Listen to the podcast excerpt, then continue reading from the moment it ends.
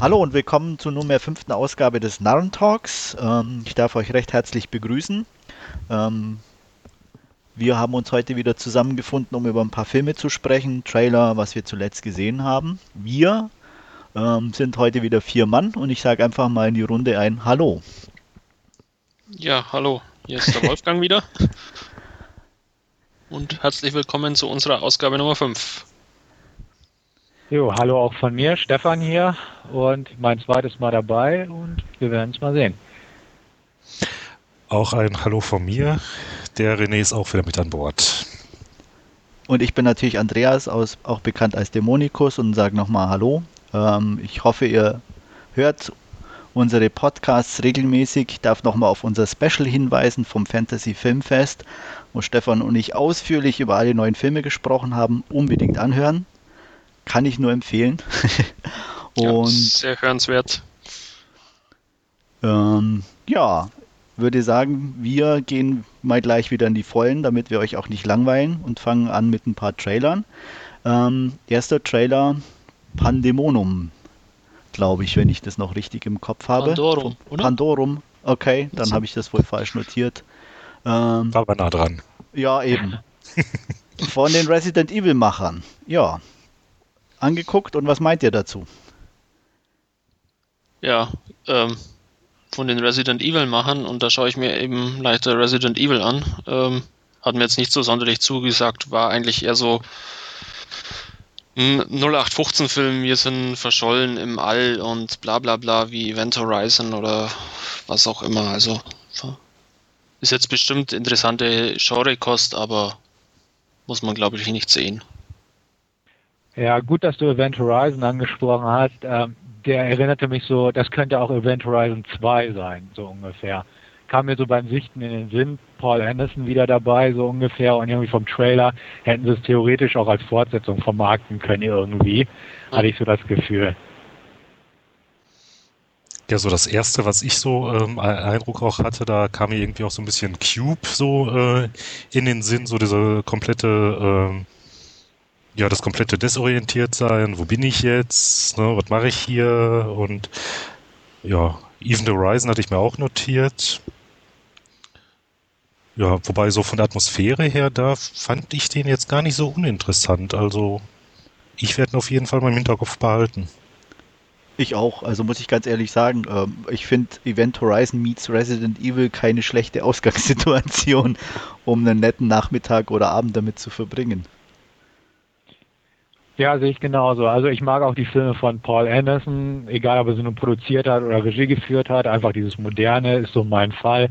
Trailer sieht auch gut aus. Ähm, von dem Regisseur, der übrigens ja ein Deutscher ist, der auch Antikörper gemacht hat, äh, habe ich persönlich, glaube ich, noch keinen einzigen Film gesehen. Also Antikörper habe ich nicht gesehen und dieser sein erster Hollywood-Film mit Renee Zellweger ist noch gar nicht veröffentlicht worden. Der schwirrt irgendwie in der Produktionshölle rum und dementsprechend lasse ich mich mal ja, gespannt überraschen, sage ich mal. Ich werde ihn auf jeden Fall auch angucken, definitiv. Ja, Antikörper hatte ich gesehen, aber der war mir zu deutsch, um es mal so zu sagen. Das war, naja, ging so, war okay. Den habe ich schon wieder völlig verdrängt. ja, also man kann ihn mal angucken, aber wie gesagt, das war schon wieder alles zu, zu angestrengt. Also so, der, ich, die, diese deutsche Schwermütigkeit atmete da schon wieder komplett durch. Also das hat mir nicht so zugesagt aber man kann ihn gucken. Also es gibt bestimmt schlechtere deutsche Filme. Ganz bestimmt. Gehe ich von aus. Ist ja auch nicht allzu schwer. Nee. Obwohl der Trailer hatte mich damals äh, angesprochen, muss ich sagen. Antikörper fand ich cool. Ich hatte den, glaube ich, im Kino gesehen und fand den Trailer eigentlich sehr ansprechend, aber irgendwie bin ich noch nicht dazu gekommen, den Film an sich zu sichten. Also, naja, ja, vielleicht im Fernsehen. Ist schon, schon, wie gesagt, der Trailer hatte ich damals auch gesehen, deswegen hatte ich mir den auch vorgemerkt. Verspricht ein bisschen mehr, als der Film dann auch eigentlich halten kann. Also, weil es, wie gesagt, auch zu, zu bekannt ist vom Ablauf einfach irgendwie. Also, er bietet nichts richtig Neues und irgendwie, obwohl es ein bisschen, äh, wie soll ich sagen, natürlich schon anders versucht wird rüberzubringen, muss ich doch irgendwie trotzdem an Schweigender Lämmer denken irgendwie. So dieses einfach Serienkiller meets äh, unbedarften Cop irgendwie und äh, diese Gespräche dann zwischen den beiden, also kommt einem irgendwie zwangsläufig in den Sinn. Ja. Ja, und bei Pandorum kommt uns auch schon wieder alles bekannt vor in den Sinn. Also, ja, der Kreis schließt sich. ja. ja. ja, mal gucken. Also auf jeden Mhm. Fall denke ich, man kann ihn, wenn man sich für Anderson ein bisschen interessiert und äh, ihn nicht ganz abschreibt als unbegabt oder so, denke ich schon ein bisschen drauf freuen. Ja, Und das wird doch keiner auch tun. machen. Nein, wer sollte das tun? ja, dann auf zum nächsten Film, ähm, beziehungsweise Trailer von einem auch etwas unbegabten Regisseur, zumindest wenn man seine letzten beiden Filme anguckt, meiner Meinung nach, Sam Raimi, ähm, geht mal wieder in die Horrorschiene mit Drag Me to Hell. Ja, fange ich gleich mal an. Ähm, mir hat er ganz gut gefallen, hatte irgendwie so diesen bisschen Back to the Roots Eindruck hinterlassen, der Trailer. Äh, war zwar ein bisschen komisch geschnitten, fand ich. Ich weiß auch nicht warum, aber irgendwie. Aber trotzdem interessant und auch ein bisschen mit Oldschool-Effekten, was mir sehr gut gefallen hat. Also auf den freue ich mich definitiv. Ja, ich bin zwar auch schon mal gespannt auf den Film, aber jetzt so halt so von diesem Grundplot her ver verärgerte Zigeunerin und dann haben wir da wieder so einen tollen Fluch und da musste ich auch erstmal sofort hier an äh, Stephen Kings äh, Sinner denken. Ne? Da haben wir auch so eine ähnliche Geschichte. Ähm, was mir auch noch aufgefallen ist, dass im Trailer geworben wird mit ähm, From the Director of Spider-Man. Also das fand ich jetzt dann doch ein bisschen komisch. Sicher, äh, Spider-Man war halt sehr erfolgreich, ne? aber jetzt in Zusammenhang mit Drag Me to Hell, da hätte ich dann doch vielleicht eher äh, den Bogen zu Evil Dead gespannt. Ne? Also Ja gut, ist natürlich richtig. Ist ungefähr wie bei Valkyrie damit zu werben vom Regisseur von Superman Returns, ne? Ja. X-Men oder wie auch immer. Ähm, wobei auch ja noch nicht ganz klar ist, ich denke mal, der Film wird eine PG-13-Freigabe erhalten und dann trifft es das Spider-Man-Publikum doch irgendwo wieder. Also das ist vielleicht nicht ganz so vorbei. Ähm, Evil Dead ist natürlich richtig, obwohl ich auch sagen muss, für mich ist Sam Raimi schon ewig nicht mehr so der Horrorregisseur. Jeder sagt, uh, Sam Raimi dreht wieder einen Horrorfilm. Muss ich auch sagen, äh, schon ähm, Armee der Finsternis war für mich kein wirklicher Horrorfilm in dem Sinne. Dementsprechend denke ich mir auch, okay, Sam Raimi ist für mich lange kein Genre-Regisseur in dem Sinne mehr. Also ähm, der Trailer an sich hat mich jetzt auch nicht umgehauen, war nett, wie Andreas schon sagte, schön oldschoolig. Aber sowohl Sam Raimi als Horror regt sich bei mir nicht große Begeisterung, als auch äh, vom Trailer an sich. Also kann man sich bestimmt angucken, aber ist jetzt nicht so ein, auf den ich hinfieber oder so. Definitiv nicht.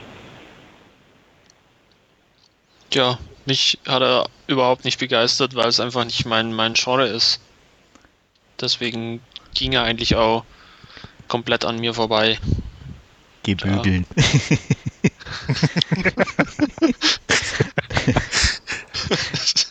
Nein, also. Ich, Ma Marley und Me schaue ich mir an. Genau, ja. ja, Also ich habe noch ein bisschen, ein bisschen im Netz geguckt. Ähm, ich, es gab anscheinend ein paar Testvorführungen, die ganz gut angekommen sind, soweit ich weiß. Also von daher, also wie gesagt, ich freue mich schon ein bisschen drauf. Also ich hoffe, es wird was werden. Wobei, was mir halt Angst macht, waren wirklich seine beiden letzten Spider-Man, ähm, die ich einfach nicht ernst nehmen kann. Ja, ja. Ja, der Baseballfilm mit Kevin Costner war auch nicht so der Hit. Was hat er geredet? Lebe zum Spiel oder so. Oh ja, ich glaube, da hatte ich mal eine halbe. Stunde reingeguckt. Ja, also weiß ich nicht. Deswegen Sam Raimi so, hm, die Spider-Man-Dinger kann ich auch nicht viel mit anfangen und ach, so Darkman war ja cool, Simple Plan war auch cool, aber Ja. sonst irgendwie verstehe ich nicht so, was jetzt mit dem Namen Sam Raimi für Begeisterung hervorzurufen ist. Also Nee, ich meine, ist für mich Ja, mach weiter. Ja, ist für mich einfach nur einer dieser weiteren Horrorfilme, die demnächst kommen, wo der Trailer nett aussieht, aber ist jetzt nichts, was irgendwie irgendwie eine Art Hype erzeugt bei mir, nur weil Sam Raimi auf einmal wieder einen Horrorfilm gedreht hat. Irgendwie gar nicht. Nee, das definitiv nicht. Aber wie gesagt, äh, ich fand es angenehm, dass er nicht zu übertrieben war. Also klar ist ein Horrorfilm, aber dass er eben ein bisschen oldschoolig wirkte und ich hoffe einfach dadurch ein bisschen auf, auf gute Unterhaltung, auf zwar Mainstream-Unterhaltung, aber gut gemachte. Hm. Ja, wenn keiner mehr was zum tollen Trailer zu sagen hat, kommen wir zum besten Trailer für mich zumindest oder zum interessantesten. Ähm, ja, Blatt. Äh, wie heißt der Zusatztitel? Der ist mir jetzt gerade irgendwie in Last Vampire. Last Vampire. Last Vampire, genau. Ja, ich bin alt, tut mir leid. Ähm, ja, also ich fand den ja ultra stylisch, sehr cool und ich freue mich sehr darauf. Ich will den sehen, jetzt. Ich, ich auch, äh, sah, sah, wirklich unglaublich cool aus, auch mit äh, diesen, diesen Neon-Reklamen, die sie da mit, mit reingebaut hatten und dann im Regen das Ganze. Wobei er aber auch ziemlich typisch war. Also wenn man sich jetzt da, was weiß ich, Asumi oder so anschaut, ähm, sieht, sieht alles ein bisschen mit diesen schwertschwingenden Mädchen in Schuluniform alles ein bisschen gleich aus. Fast Ach, mit dem Laub des. Natürlich gibt es Schlimmeres. aber äh, es, es war jetzt äh, nichts dabei, was, was, was man irgendwie nicht woanders gesehen hätte. Dann wird bestimmt cool werden. Ich hoffe auch, dass sie nicht im Trailer schon alles verheizt haben, jetzt was, was, was dann kommen wird.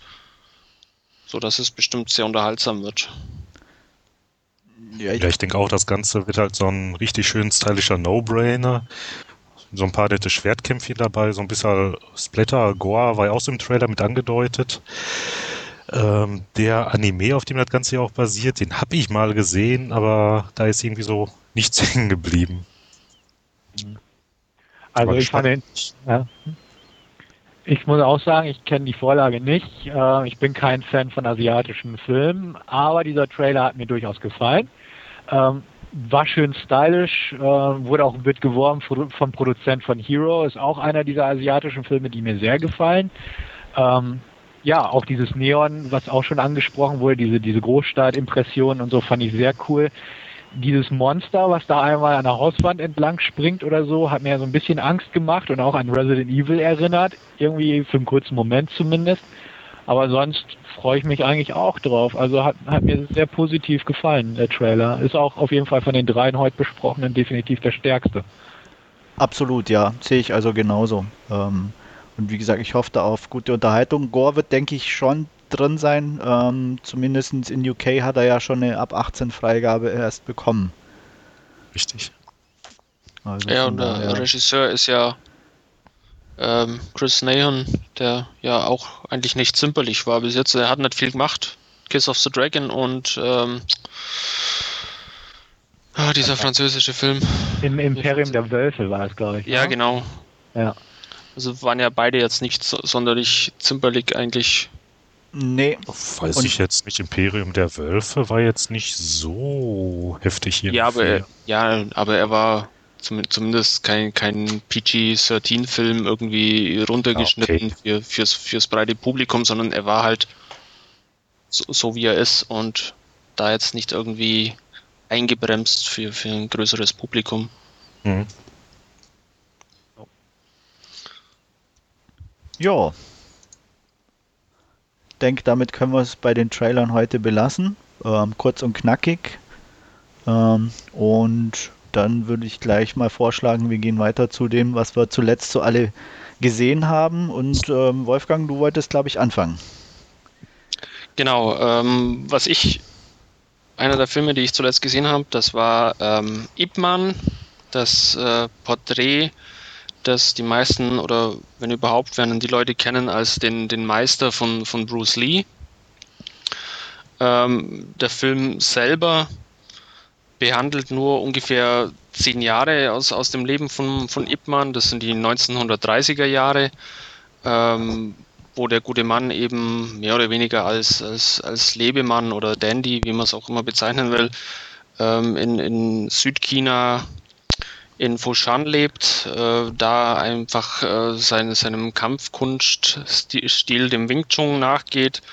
Ähm, Im Gegensatz zu den ganzen anderen Kampfkunstmeistern, die da in dieser Gegend wohnen, auch kaum unterrichtet, sondern eigentlich das Ganze nur für sich macht. Arbeiten muss er scheinbar nicht, weil er genügend Geld hat. Er unterstützt dann auch seinen Freund mit einer ähm, Mühle finanziell. Ähm, und irgendwann ist es dann eben so weit, dass die Japaner eben in, in China einfallen und eben dann auch sein ganzes Besitztum gepfändet wird und er eben dann schauen muss, ähm, wie er seine Familie durchbringt. Von den einzelnen Kämpfen ist es dann eigentlich so aufgebaut, dass am Anfang nur ein paar kleinere Auseinandersetzungen äh, zwischen anderen Meistern und ihm zu sehen sind, die dann eigentlich auch relativ, relativ zahm vonstatten gehen. Ähm, und dann mit, mit steigender Laufzeit wird dann eben auch äh, die einzelnen Kämpfe immer wichtiger für, für sich, für sein Leben, für seine Freunde, für seine Familie, wo er sich dann eben auch gegen die Japaner verteidigen muss, wo es dann auch richtig ordentlich zur Sache geht, wo er dann teilweise auch gegen zehn Mann auf einmal antreten darf, der gute Ipman. Und ja, also wer ein bisschen Interesse an, an Wing Chun an sich hat oder dann an einem guten Kampfkunstfilm, der ist mit Ip Man auf alle Fälle hervorragend bedient. Das ist wirklich äh, sehr sehenswert. Ähm, die zweite Hälfte, da drückt ein bisschen auf die Stimmung die Tatsache, dass die Japaner von den Chinesen natürlich gewohnt eindimensional dargestellt werden in ihren ähm, kriegerischen Aktionen. Das ist eigentlich immer so, dass, dass die, die Japaner urböse dargestellt werden und dann eben nur mordend und vergewaltigend durch China ziehen. Ähm, ja, drückt, drückt ein bisschen auf die Gesamtstimmung im zweiten Teil, aber kommt natürlich dann äh, andererseits auch wieder den, den Kämpfen zugute, weil eben da die Notwendigkeit noch weiter herausgestellt wird. Ähm, ja, wie gesagt, sehr schön anzusehen. Ähm, aufgefallen ist mir, dass es äh, scheinbar auch in Shanghai gedreht wurde, wo ja diese äh, Shanghai World Studios sind oder wie sie heißen, wo, wo auch Fearless gedreht worden ist. Da ist die Kulisse ein bisschen ähnlich. ähm, aber da, davon sollte man sich nicht weiter stören lassen. Aber auf jeden Fall sehenswert, oder? Also man hat ja relativ auf jeden Fall sehenswert. Stimmen gehört. Ja, er ist ja auch mit, mit ähm, in elf Kategorien nominiert jetzt für die Hong Kong Film Awards, was, was mit einer der häufigsten nom nominierten Filme ist dieses Jahr. Ähm, ja, meiner Meinung nach durchaus gerechtfertigt wie gesagt, behandelt auch nur äh, zehn Jahre aus dem, aus dem Leben von Ipman, aber die Fortsetzung, der zweite Teil, wo es dann, ähm, wo es ihn dann nach Hongkong quasi verschlägt, ist schon angekündigt und da wird dann vermutlich auch ähm, Bruce Lee als sein Schüler dann eine Rolle spielen, die jetzt natürlich im ersten Teil überhaupt nicht vorkam, verständlicherweise. Also ich nehme an, nicht der echte Bruce Lee. vermutlich nicht, aber das hat ja bei echten Bruce-Filmen war das ja auch nicht schon immer Bruce Lee an sich, wenn man da an Game of Death 2 oder solche Sachen denkt, wo dann äh, Yan Biao und, und äh, zahlreiche andere für Bruce Lee vor der Kamera standen, weil ja der gute Mann leider schon verstorben war zu dem ja, der, Zeitpunkt. Der böse Strom. Genau. Von der Wertung her, wie siehst du ja. ungefähr? Ähm, 8 von 10. Mhm. Also er ist wirklich gut. Ähm, was ein bisschen verschenkt war, war meiner Meinung nach die Rolle von Simon Yam als eben dieser Freund mit dieser Mühle. Ähm, hat man nicht unbedingt gebraucht, glaube ich. Aber war schön zu sehen. Ich kenne jetzt auch die, die wirkliche Biografie von, von Ip nicht oder beziehungsweise nur ein äh, kleines Stück, weil ich auch äh, jahrelang Wing Chun selbst praktiziert habe. Drum, drum ist es mir nicht ganz fremd von der Thematik her, aber ich weiß jetzt nicht, ob, ob das äh, so den Tatsachen entspricht oder so auch wirklich der Fall war. Ist das jetzt irgendwie so ein äh, ewig langer Film oder ist der eigentlich recht bündig gehalten oder wieder so ein zweieinhalbstündiges Epos? Nee, das sind äh, knapp über 100 Minuten, eigentlich recht, recht kurz und knackig. Es gibt auch immer ordentlich was zum Sehen. Donnie Yen ist ja durchaus dann in der Lage, ähm, die, die Action-Szenen zu meistern, obwohl er selber äh, kein, kein Wing Chun beherrscht. Das war dann alles eben choreografiert für den Film. Mhm. Übrigens von, von Sammo Hung choreografiert mhm. und dann eben ähm, von zwei Söhnen von, von Ip Man selber waren, glaube ich, dann auch als, als Berater mit, mit am Set immer, die dann dafür gesorgt haben, eben, dass eben das äh, Wing Chun möglichst authentisch ist. Und das fällt auch auf. Also es ist wirklich Wing Chun in, in schöner Reinform zu sehen. Anders wie bei Filmen wie Wing Chun, wo zum Beispiel überhaupt kein, kein Wing Chun zu sehen ist, wo dann sich Michelle Yeoh ja durchkämpfen darf. Dann mein zweiter Film, den ich gesehen habe, das ist äh, ein Stück deutsche Geschichte, wie ich es jetzt mal bezeichnen möchte. Das ist der Bader-Meinhof-Komplex. Ähm, ich glaube, wir alle sind jetzt durchaus eine Generation, die Gott sei Dank oder glücklicherweise diesen RAF-Terror nicht mehr mitbekommen hat. Aber äh, vermutlich die meisten haben ja irgendwie diese, diese Bilder doch im Kopf, weil sie sie irgendwo mal gesehen haben, sei es eben diese Entführung der Lufthansa-Maschine äh, Landshut da oder ähm, die, die Bilder von, von diesen Attentaten auf, auf Siegfried Buback und, und äh, Jürgen Ponto. Und äh, der Bader-Meinhof-Komplex, der Film, schafft es eigentlich auf, auf sehr schöne Art und Weise, eben diese Bilder miteinander zu verknüpfen.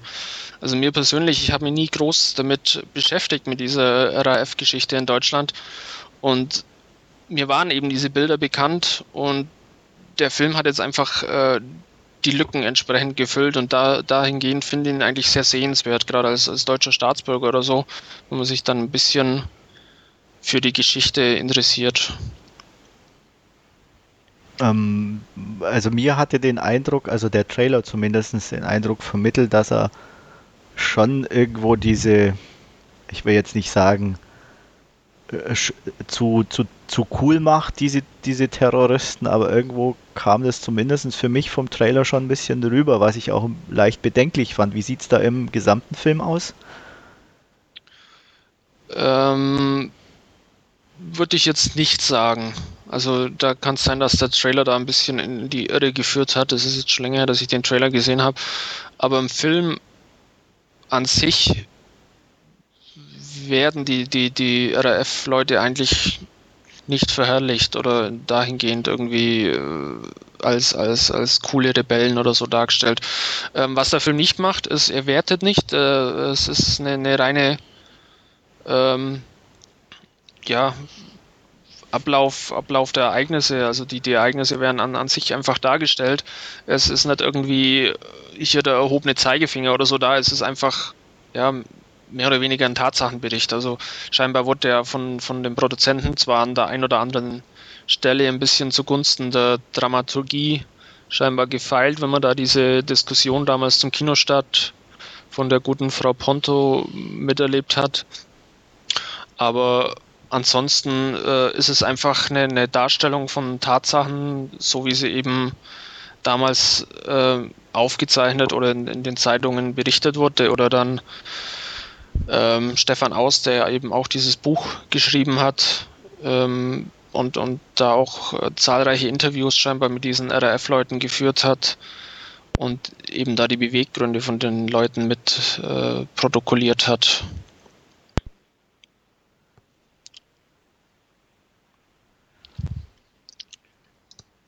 Welche ja. Note würdest du dem abschließend so geben? Ähm, ich habe eine 9 von 10 gegeben. Okay. Einfach, einfach aus, aus dem Grund, weil er für mich persönlich einfach äh, diese Lücken gefüllt hat und vermutlich wäre jetzt dann auch am Wochenende ein bisschen bei Wikipedia sitzen und die Sachen auch entsprechend nachlesen, habe ich so das Gefühl. Was also, mich noch kurz interessieren würde, wie es so schauspielerisch ja. aussieht, weil jetzt, also ich mit manchen doch meine Schwierigkeiten habe, in Anführungsstrichen. Ich bin da eh immer ein bisschen sehr kritisch, ich weiß. Ja. Ähm, aber gerade so diese Euphorie, was Moritz Bleibtreu betrifft und so, ich, ähm, ja, ich kann da nicht so viel mit ihm anfangen. Oder auch, glaube ich, Alexandra Maria Lara spielt ja auch mhm. mit. Wie sieht's da aus? Ja gut, die ist ja, die gute Alexandra Maria Lara ist ja auch nur kurz zu sehen. Ähm, ich kann mich kann ich eigentlich nichts Negatives dazu sagen, weil die Figuren eigentlich alle ähm, gegeben waren. Also sie hatten die, die Schauspieler, ich habe dann auch kurz in die, das Making-of und, und so reingesehen und da wird es dann auch nochmal ein bisschen ausgeführt.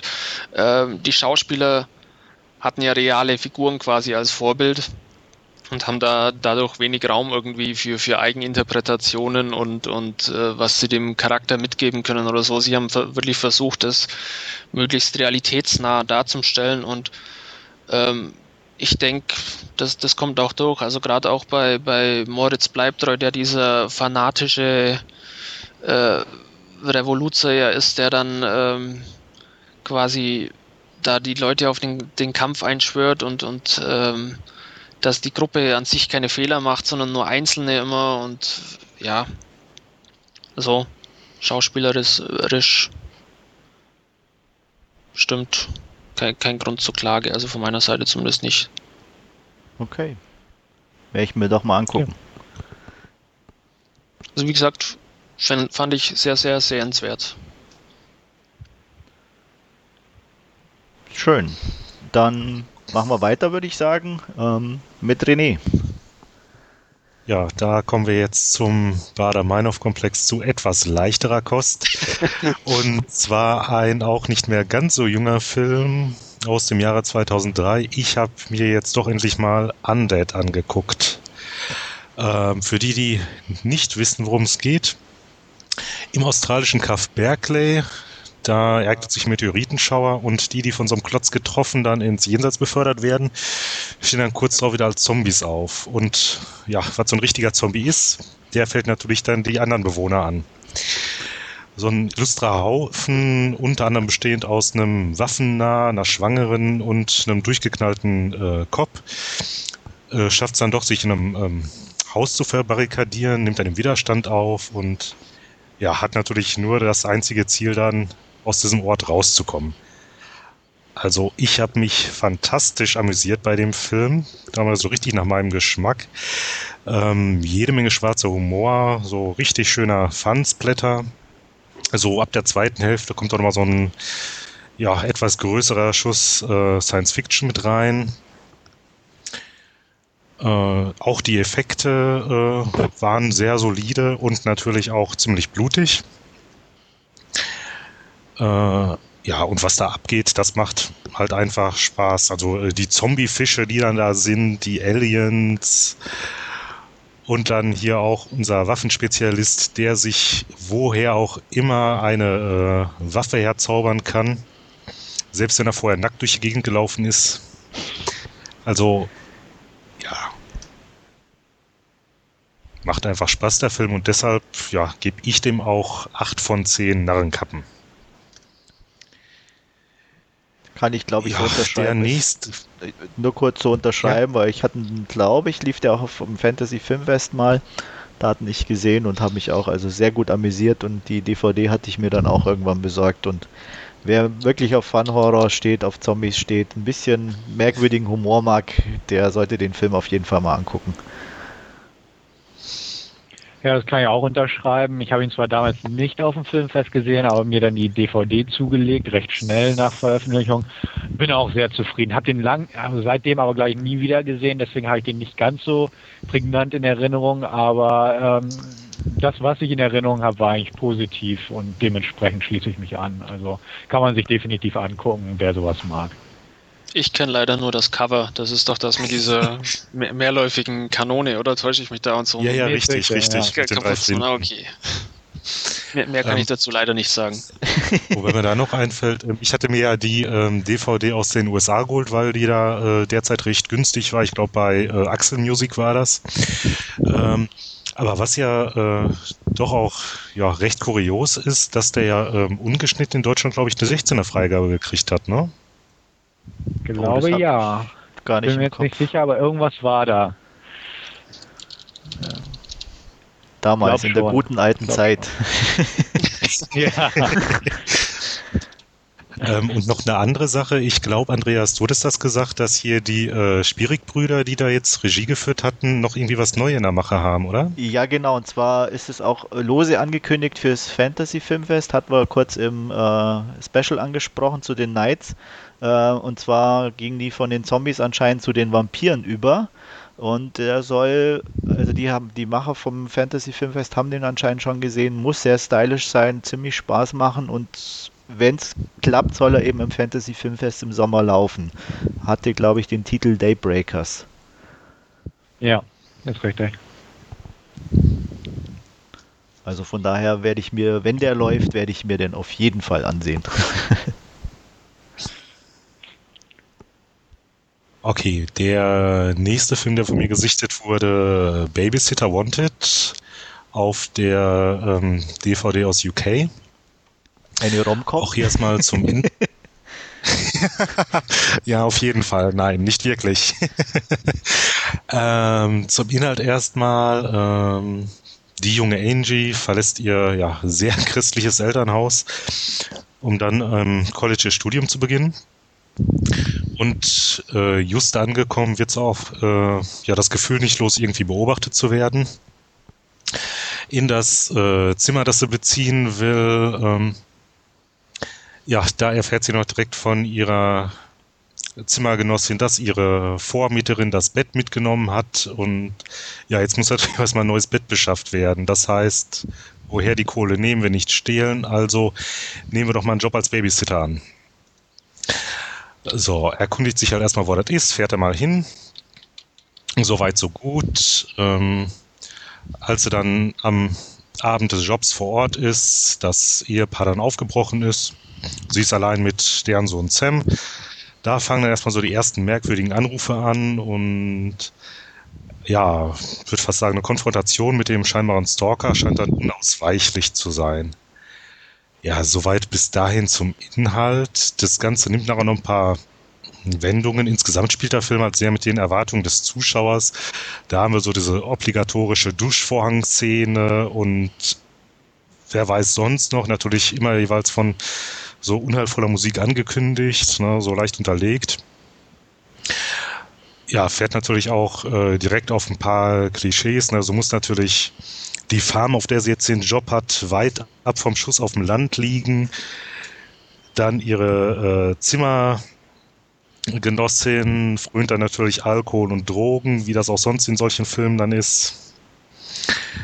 Ja, wie schon angedeutet, beginnt das Ganze halt ja, als so ein einfacher 0815-Slasher und wird dann zu ja, was anderem im Prinzip. So ein bisschen. wobei, der, wobei der Twist äh, eigentlich ich fand zumindest, doch schon recht schnell offensichtlich ist.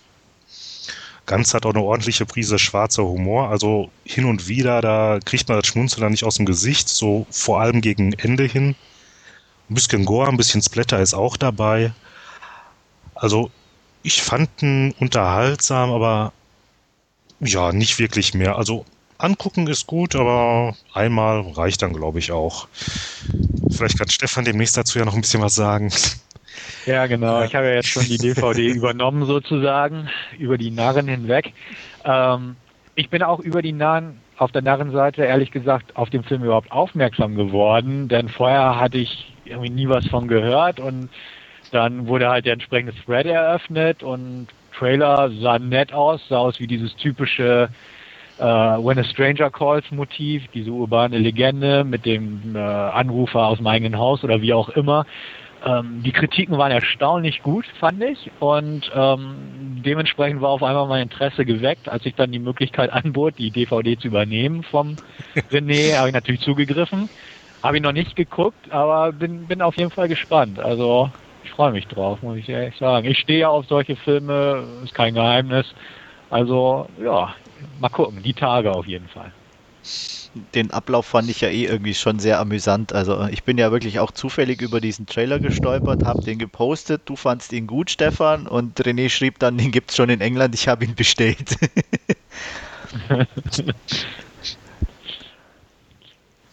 Tja, so muss das sein. Ja. So muss das sein. Schnell und jetzt binnen weniger Zeit kann man davon berichten. Ne? Absolut. Mal die auch wirklich recht günstig in UK war. Ist. Äh, ja, nö, aber so halt ganz nett, auch von der schauspielerischen, schauspielerischen Leistung her ganz nett. Ich meine, da gibt es ja ganz andere Kaliber, mhm. wo man sich dann halt nur noch an den Kopf fasst. Nö, aber war nett, deshalb von mir auch knappe sieben von zehn Narrenkappen. Perfekt. Ja, dann glaube ich, mache ich weiter. Ähm, ich habe heute zwei Horrorfilme auf meiner zuletzt gesehenen Liste. Der erste wäre Catacombs. Das ist ein Film aus dem Hause Twisted Pictures, die mit Saw und Repo bekannt geworden sind. Der Film stammt aus dem Jahr 2007 und äh, handelt davon, dass eine junge Amerikanerin, gespielt von Shannon Sossaman, nach Paris reist, um dort ihre Schwester zu besuchen. Gespielt wird diese von Alicia Moore, die die meisten unter ihrem Namen Pink, sprich die Sängerin, kennen. Ähm, entsprechend ihres Rufes, sage ich mal, ist Pink, Schrägstrich, die, deren Figur halt so ein Party-Chick, ähm, wild und ganz anders als ihre eher zurückhaltende, in sich geschlossene Schwester.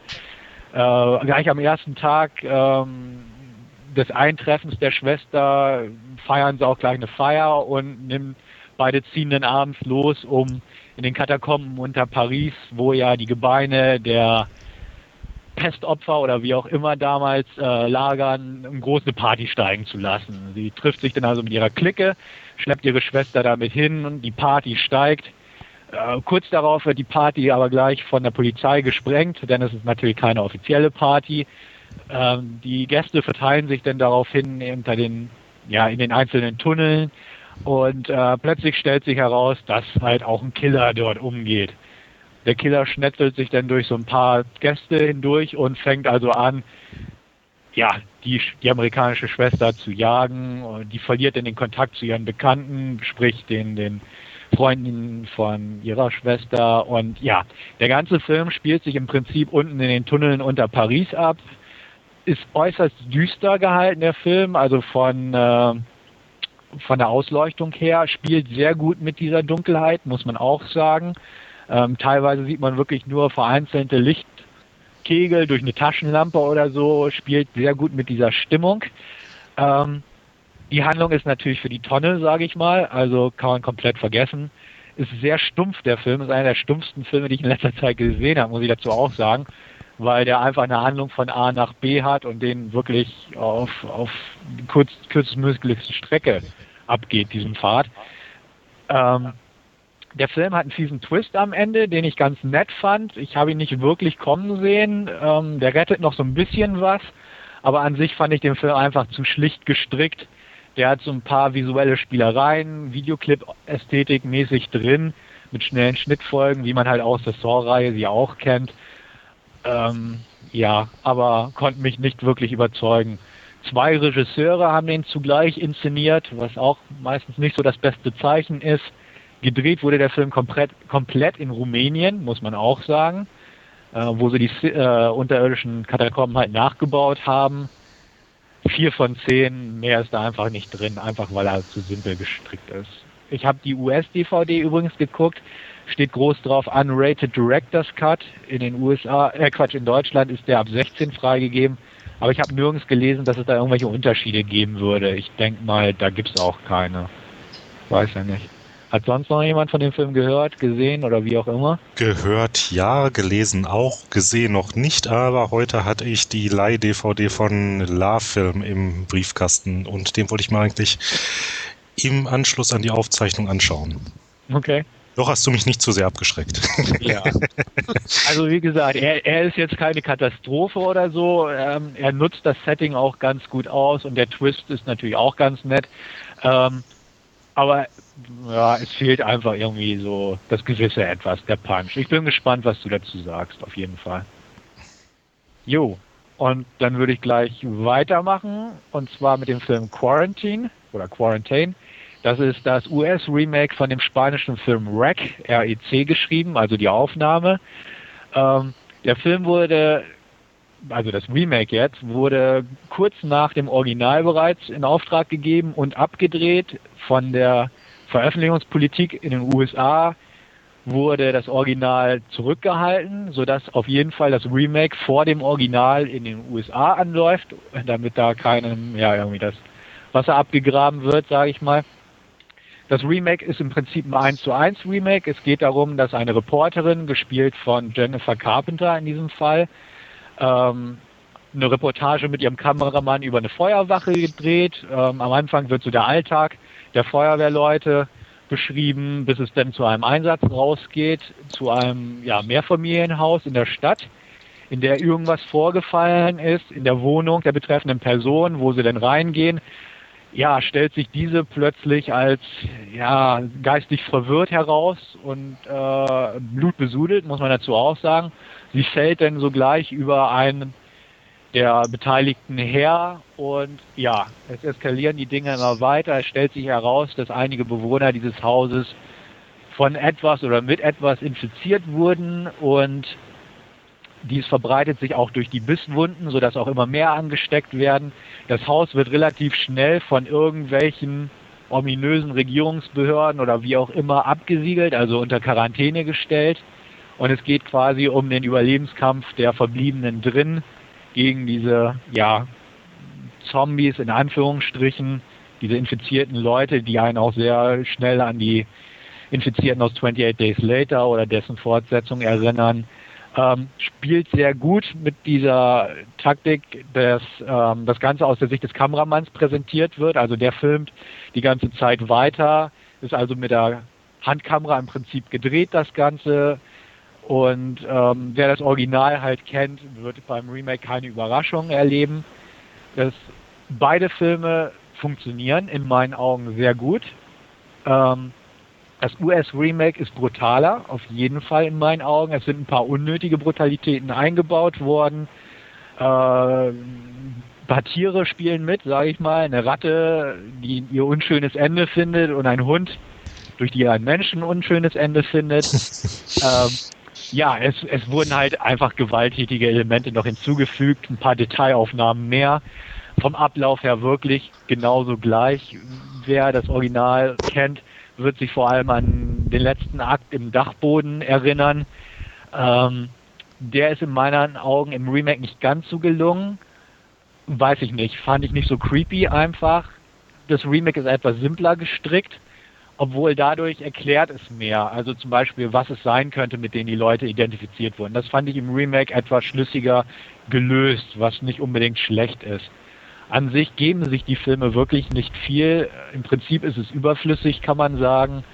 Aber ich hatte auch im Forum geschrieben, äh, wenn man sich jetzt Rack zum zweiten Mal oder dritten Mal angucken will, kann man getrost auch mal zum Remake greifen. Ich finde, das gibt sich nichts. Von den Schauspielern her fand ich es auch im Prinzip ebenbürtig, ähm, fand ich in Ordnung. Also es ist ein solides Remake, ist im Prinzip eins zu eins. Dementsprechend nicht wirklich schlecht das Ganze. Ähm, René, du hattest den, glaube ich, auch letztens erst gesehen, ne? Ja, gestern Abend, um genau zu sein. Okay. Ähm, doch, hat mir auch sehr gefallen, so allein diese äh, Atmosphäre, die da dem Ganzen zugrunde liegt, so diese Anspannung, die da mitkommt. Ja, allein halt durch diese ähm, äh, ja, Kameramann-Perspektive im Prinzip.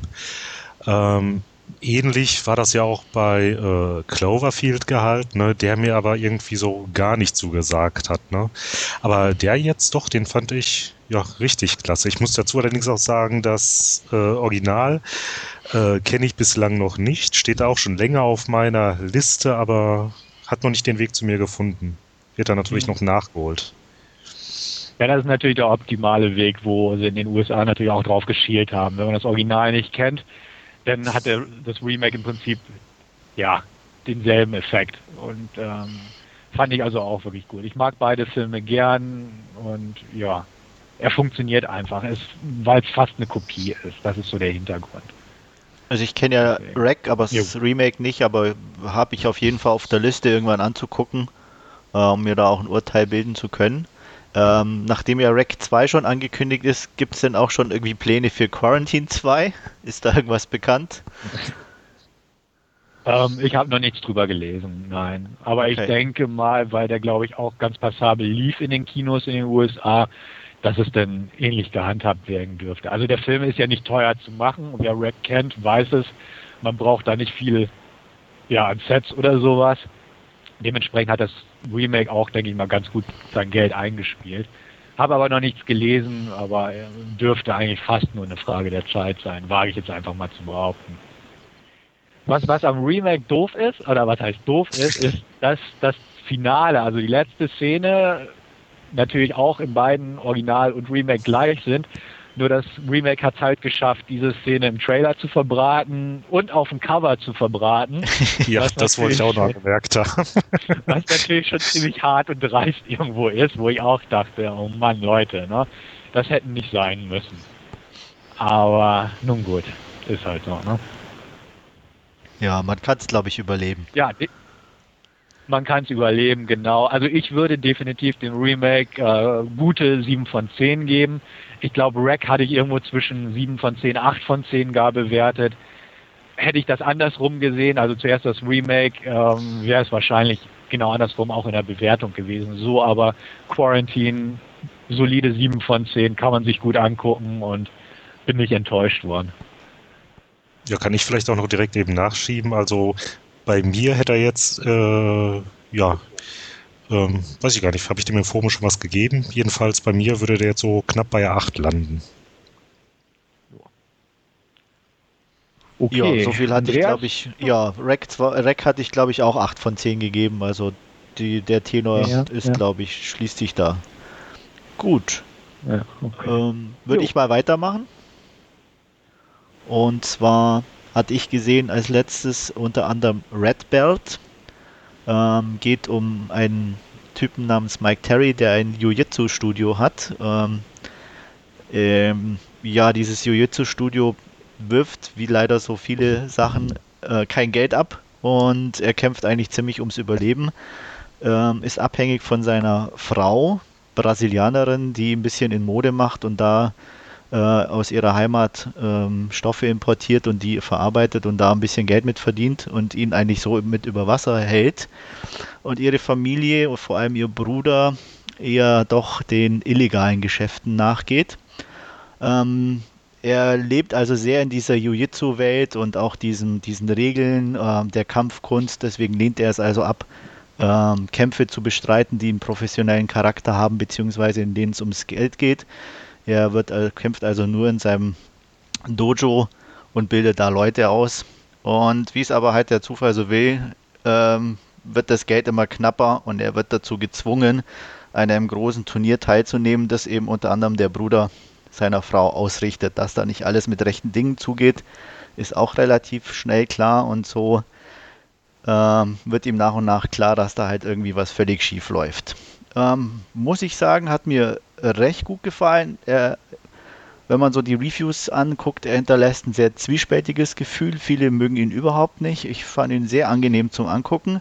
Man darf auf keinen Fall irgendwie einen Kampffilm erwarten, weil es gibt nur ein, zwei wirkliche Kampfsequenzen und selbst die sind also äh, relativ schlicht gehalten, aber umso intensiver eigentlich, vor allem der Kampf zum Schluss.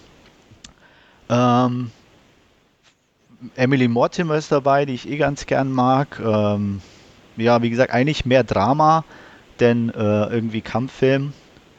Und ähm, also ich fand ihn unterhaltsam, spannend. Ähm, er ist ein bisschen simpel gestrickt, da stimme ich dann doch den kritischen Stimmen zu. Vor allem ähm, die Hauptrolle Mike Terry ist halt schon viele würden ihn wahrscheinlich als Gutmenschen bezeichnen. Ähm, er macht halt wirklich alles oder versucht alles richtig zu machen. Ich hatte ihn eher eigentlich als so naiven Charakter ein bisschen eher im Auge und ähm, der so langsam im Laufe des Films einfach ein bisschen aufwacht und ähm, das ganz gut einfach auch rüberbringt. Und der Film ist auch bis in die Nebenrollen sehr gut besetzt. Und wie gesagt, ich fand ihn sehr unterhaltsam, sehr spannend, sehr angenehm anzusehen. Also kein Überfilm, aber eine wunderbare Unterhaltung. Der ist ja, glaube ich, von David Mamet, ne? Ja, der, ganz genau. Der, der, genau, also wer wem David Mamet was sagt, der sollte ja eigentlich, glaube ich, schon wissen, dass er da keinen äh, Kickboxer Teil 7 oder so erwarten sollte. Ähm, Mehmet mag ich eigentlich ganz gern. Red Belt werde ich mir bestimmt auch nochmal allein aus diesem Grund ansehen. Trailer und so hatte mich nicht so überzeugt. Ähm, irgendwann wird er noch auf meiner Liste landen, beziehungsweise dann auch ein Player natürlich, aber ja, mal gucken. Auch, auch die Reviews, wie du selbst sagtest, sind sehr zwiespältig. Das hatte mich alles nur noch ein bisschen davon abgehalten. Aber angeguckt wird auf jeden Fall noch irgendwann. Also ich muss auch sagen, mich hat der Trailer damals nicht sonderlich gepackt, aber das, was du jetzt so erzählst, klingt ja dann doch ähm, ja, ganz interessant, dass man sie durchaus mal ansehen könnte auch. Absolut. Was also vermutlich auch machen wäre. Ja, also ich kann es in dem Sinne, es ist schwierig, weil wie gesagt, also man wird entweder wird man wirklich mögen oder gar nicht mögen. Also ich glaube dazwischen so als ganz nett wird man ihn mhm. kaum empfinden können. Ähm, ich, mich hat der Trailer damals auch eher abgeschreckt und äh, hatte dann eben ein paar Reviews gelesen, die ähm, einfach ihn auch wirklich so als Drama beschrieben haben und eben auch, auch so eigentlich so den eigentlichen Ablauf ein bisschen eher und dadurch wurde auch eben anhand des Regisseurs für mich interessanter und hatte ihn dann eben einfach mal ausgeliehen. Ähm, und wie gesagt, also ich bin nicht enttäuscht worden. Man darf nur nicht mit den falschen Voraussetzungen an den Film rangehen. Hm. Ja, dann, ach so, äh, punktemäßig ähm, hatte ich glaube ich sogar 8 von 10 gegeben, weil ähm, im ersten Eindruck er mir, mich wirklich äh, einfach, ja, ich habe mich nicht gelangweilt, ich fand die Schauspieler toll. Klar, die Geschichte ist ein bisschen einfach, in Anführungsstrichen, auch die Auflösung, wobei ein bisschen schon überraschend war, ähm, ohne viel zu verraten, wer denn ihn so ein bisschen linkt. Und das war für mich dann doch ein bisschen überraschend, aber nicht uninteressant. Und von daher, also wie gesagt, bei mir 8 von 10. Ähm, zweiter Film, letzte Woche Sneak Preview, Rachel Getting Married. Ähm, Anne Hathaway spielt Kim. Kim ist seit sehr langen Jahren drogenabhängig und befindet sich in der Drogentherapie äh, und ähm, ist schon seit einer Weile zwar insofern trocken, um es mal so auszudrücken, aber immer noch mittendrin und bekommt frei, um zur Hochzeit ihrer Schwester zu fahren. Ähm, sie wird da auch direkt abgeliefert, was einem gleich mal klar macht, dass sie wirklich noch mittendrin steckt äh, in dieser Therapie. Und ähm, was man auch schnell erfährt, ist, dass es ihre erste Begegnung mit ihrer Familie ist, seit sie in Therapie ist, was das Ganze natürlich nicht unbedingt einfacher macht. Ähm, und ähm, es wird auch schnell klar, dass natürlich viel unter der Oberfläche versteckt ist, was noch gar nicht aufgearbeitet worden ist, was im Rahmen einer Hochzeit nicht unbedingt äh, angebracht ist, das auf den Tisch zu bringen, aber natürlich auch äh, durch Zufälle, durch äh, Gespräche einfach nicht zu vermeiden ist und ähm, einfach den Film sehr sehenswert macht ähm, spielt im Endeffekt wirklich nur an zwei Tagen dieser Hochzeit. Tag 1 sozusagen die, die Proben, Tag 2 die eigentliche Hochzeit und ähm, ist von Jonathan Demi, der eigentlich, den ich ganz gern mag, hat zwar auch ein paar schlechtere Sachen gemacht, aber auch immer wieder gute. Und Rachel Getting Married finde ich definitiv einen seiner besseren Filme. Ähm, es ist definitiv ein Film, der, hm, wie soll ich sagen, stimmungsabhängig ist. Also er ist sehr ruhig, ähm, es, ich glaube, an einem anderen Tag hätte ich ihm vielleicht nicht unbedingt so viele Punkte gegeben. Also ich war am Schluss dann auch bei 8 von 10. Und ähm, was toll ist, es ist eigentlich so, so diese Hochzeit, die, die Kamera ist immer irgendwie mittendrin, ohne dass es dieses, äh, sage ich mal, Cloverfield-Feeling hat, sondern einfach ähm, ganz normale Kamera, aber immer irgendwie nah am Geschehen. Und das Ganze zieht sich auch insofern durch, als dass zum Beispiel die Musik zwar nicht immer, aber sehr oft ähm, in diesen von, von, von dem Band oder von der Band, die die Hochzeit begleitet, eigentlich immer gemacht wird. Das heißt, selbst die Sachen äh, sind alle irgendwo, man fühlt sich wirklich mittendrin in dieser Hochzeit selber. Und ähm, schauspielerisch wirklich ganz wunderbar anzusehen. Ähm, der Vater ist ganz toll in seiner Hilflosigkeit und ähm, die gefühlskalte Mutter und also wirklich so, zwar schon irgendwo diese Klischees, aber einfach toll anzusehen, mittendrin dieses Gefühl. Ähm, aber wie gesagt, ein sehr stimmungsabhängiger Film und ähm, nicht unbedingt jeden Tag anzusehen. Also für mich zumindest. An dem Abend hat er gepasst. Ich fühlte mich gut unterhalten. Anne Hathaway fand ich eh großartig. Äh, ihre Schwester Rachel, ähm, die Schauspielerin, glaube ich, Rosemary DeWitt, war auch für einen Oscar nominiert für die beste Nebenrolle. Und ähm, die ist auch ganz hervorragend. Also wie gesagt, der, der meiste Cast eigentlich. Also ich kann ihn empfehlen, nur kleine Vorwarnung, vielleicht nicht unbedingt an jedem Tag anzusehen. Ja, mehr kann ich zu dem Film ja, eigentlich nicht sagen. Okay. Ja, seit ich den Trailer gesehen habe, ich mag Anne Hathaway eh sehr gern, steht ja auch ganz weit oben auf meiner Liste. Die US Blu-ray ist ja gerade rausgekommen, die kanadische ist noch ein paar Euro billiger. Werde ich auf jeden Fall zuschlagen. Ähm, Freue mich drauf. Also definitiv. Im Kino werde ich mir nicht angucken. Das ist auch so ein Film, wie du selbst sagst, ist wahrscheinlich sehr stimmungsabhängig. Deswegen muss ich nicht im Kino sitzen, wo wahrscheinlich irgendwie ein Nachbar was anderes erwartet hat und deswegen das Ganze vermiest, äh, werde ich auf jeden Fall zur Blu-ray greifen und ja, freue mich einfach drauf. Mit Jonathan Demi kann ich nicht so viel anfangen. Schweigen der Lämmer war gut, aber das war es auch schon bei mir in, in seiner Hinsicht. Ähm, dementsprechend, ja, gut, von dem Standpunkt aus mal abwarten, eher so gedämpfte Erwartungen. Aber an sich ähm, gehe ich mal eigentlich davon aus, dass er mir gefallen wird. Und äh, ich sag mal, das, was du so erzählst, hört sich auch gut an. Sollte also irgendwo passen.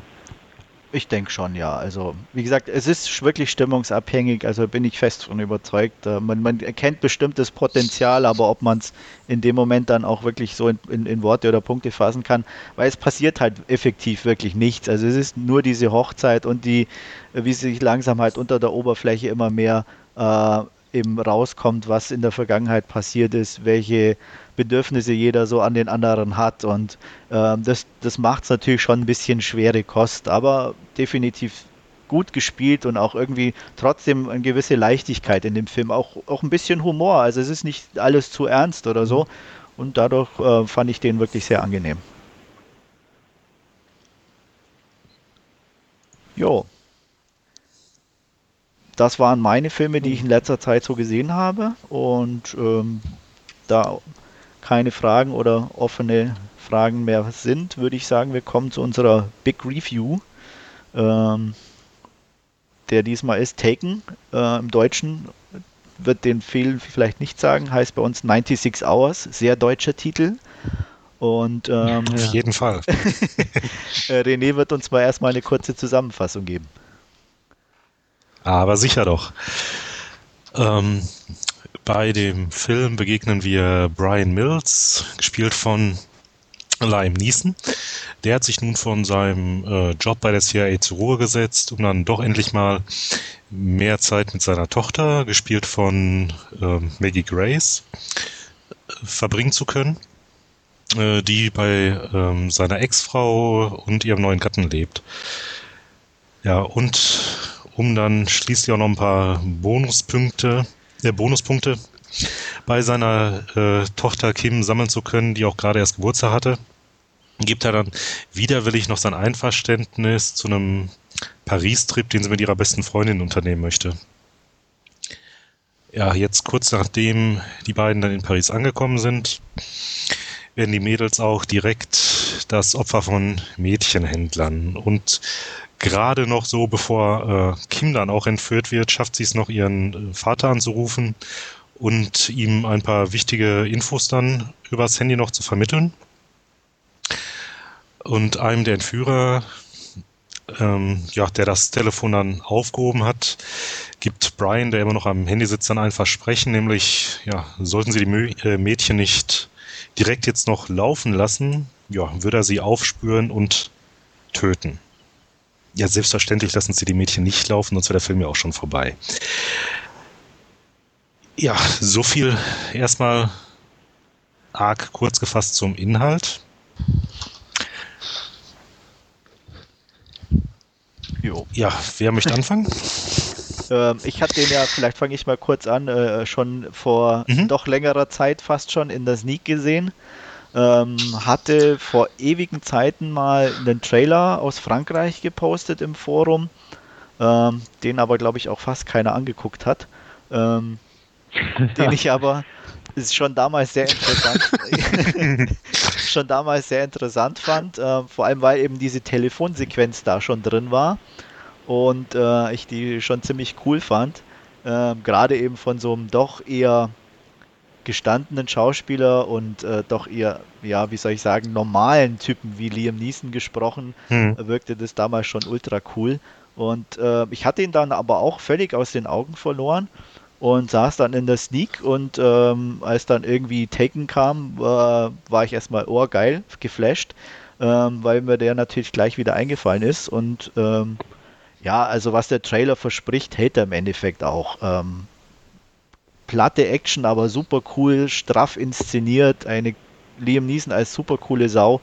Ähm, er hat seine Schwierigkeiten natürlich als Film, aber egal, er macht Spaß.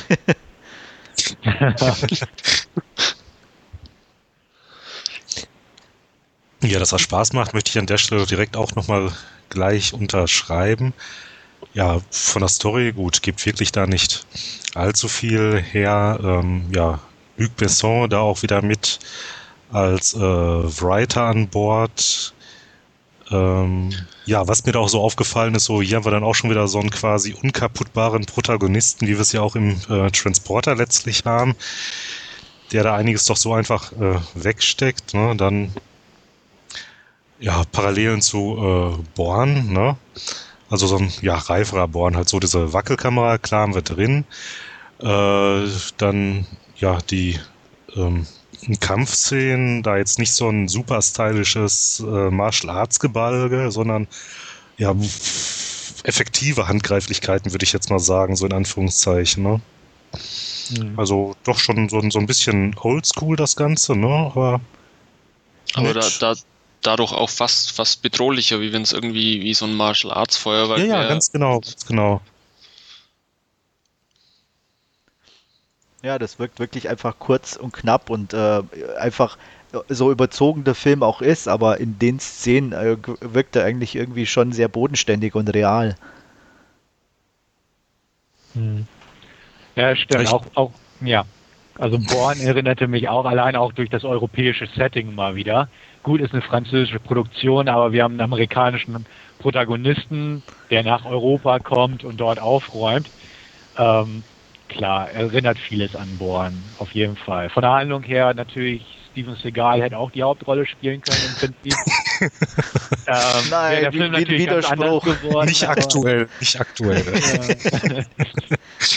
aber nee, ich glaube fast auch, dass, dass dieser äh, Kontrast von, von Hauptdarsteller, der quasi so, so ein ganz äh, spießbürgerlicher Kleinstadt-Großvater eigentlich sein könnte, äh, gerade mit, mit diesen Gewaltspitzen dann auch zum, zum Flair des Films mit beiträgt, wenn das jetzt ein, ja, ein Steven Seagal oder was auch immer ein Actionheld spielen wird, dann wäre es, glaube ich, gar nicht so. Und, und dann wird der Film auch, glaube ich, gar nicht so, so extrem wirken, wie er es momentan tut. Ist richtig, definitiv, weil dann wäre es wirklich nur so ein 0815-Film, weil von der Handlung her ist halt nicht mehr dahinter, definitiv nicht. Aber wie du sagst, Liam Neeson ist nicht unbedingt der, der klassische Action-Hero und ähm, das funktioniert ganz gut, auf jeden Fall.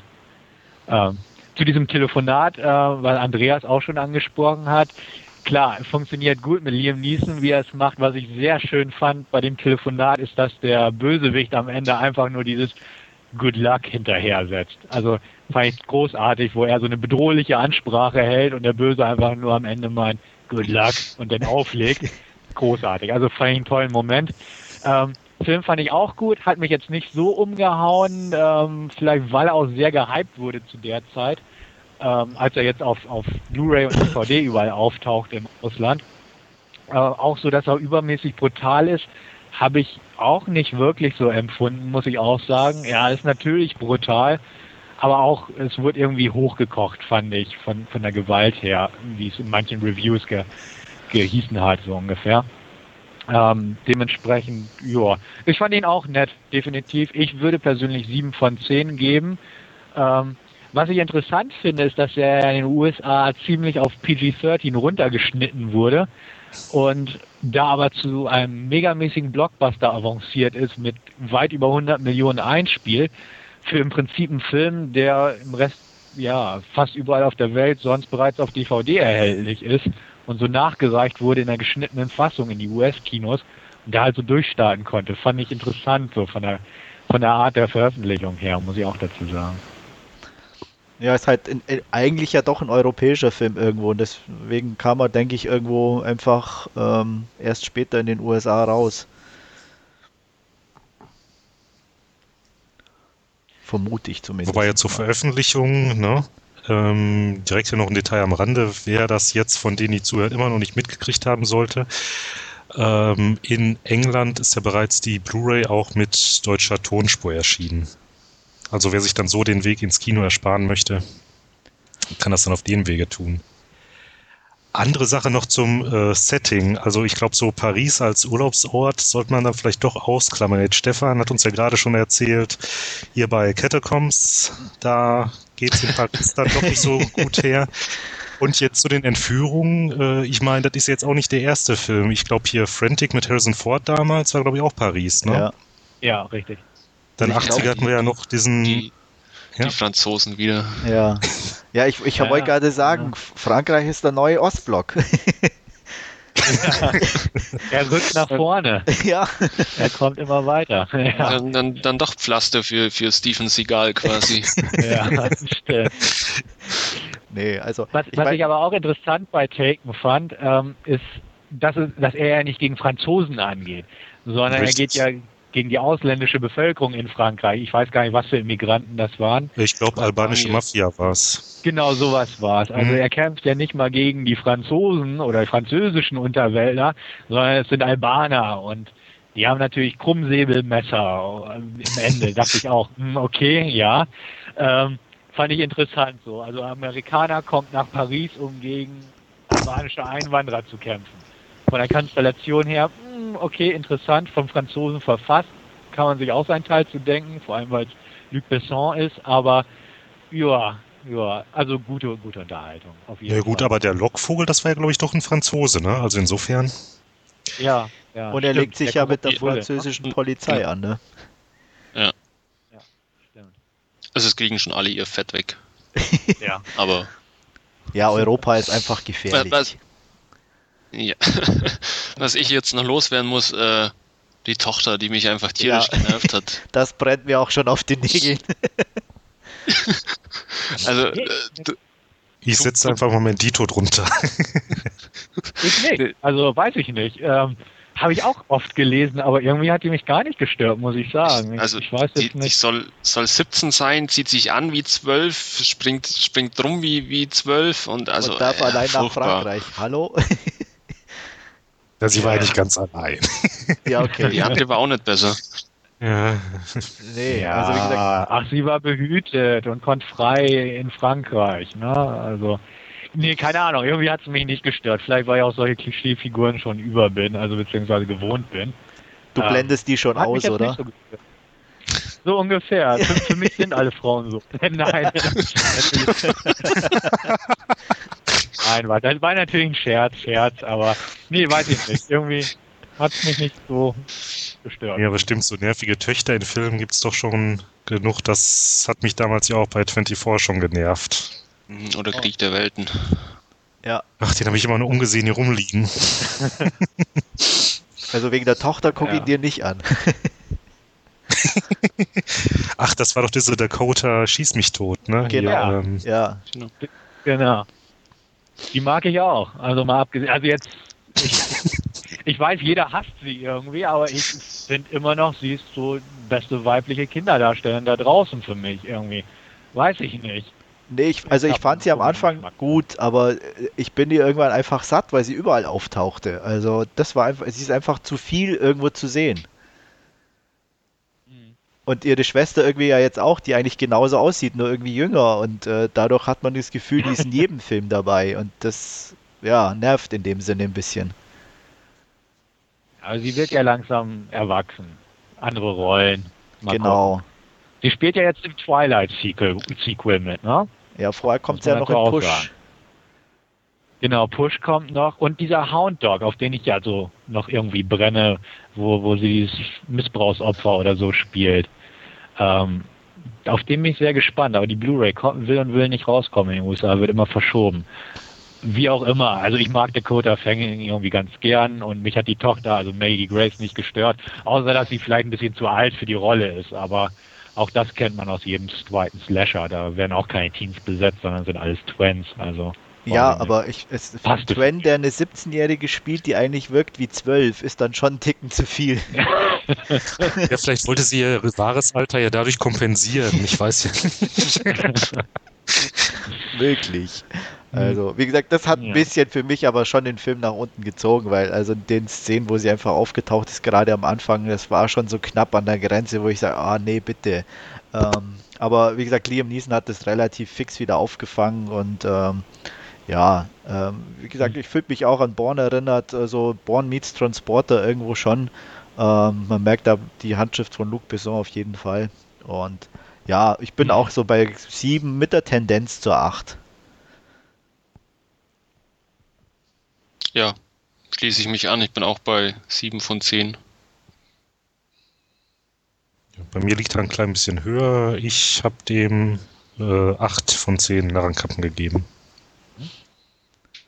Ja, Ja, aber Perfekt. trotzdem Einigkeit im Prinzip. Ne? ja, also Ja. ich denke mal wirklich, äh, wo man schon f- relativ, also selten, dass wir wirklich alle vier da in der Richtung ähnliche Wertungen geben. Dafür ist unser Geschmack dann doch teilweise zu unterschiedlich und ich spricht dann schon für den an, Film. An, an, wenn es an stupide Gewaltfilme geht, da Das sind wir dann auf einer. Linie. Ja. ja. Ja, absolut. Okay, dann würde ich sagen, beschließen wir es für Mhm. heute. Außer ihr habt noch irgendwas anzufügen. Okay. Nein. Ähm, Nicht wirklich. ja. ähm, dann noch kurz der Hinweis: Anregungen, Wünsche, Beschwerden wie immer im entsprechenden Podcast-Thread auf www.dvdnar.com oder auch per E-Mail äh, podcast.dvdnar.com. Ähm, ja, und mir bleibt eigentlich nur noch übrig, äh, euch noch eine schöne Zeit zu wünschen. Viel Spaß bei euren Filmen, die ihr vielleicht so demnächst noch sehen werdet. Und wir melden uns sicher wieder. Und tschüss. Tschüss. Jo, ciao. Bis zum nächsten Mal. Tschüss.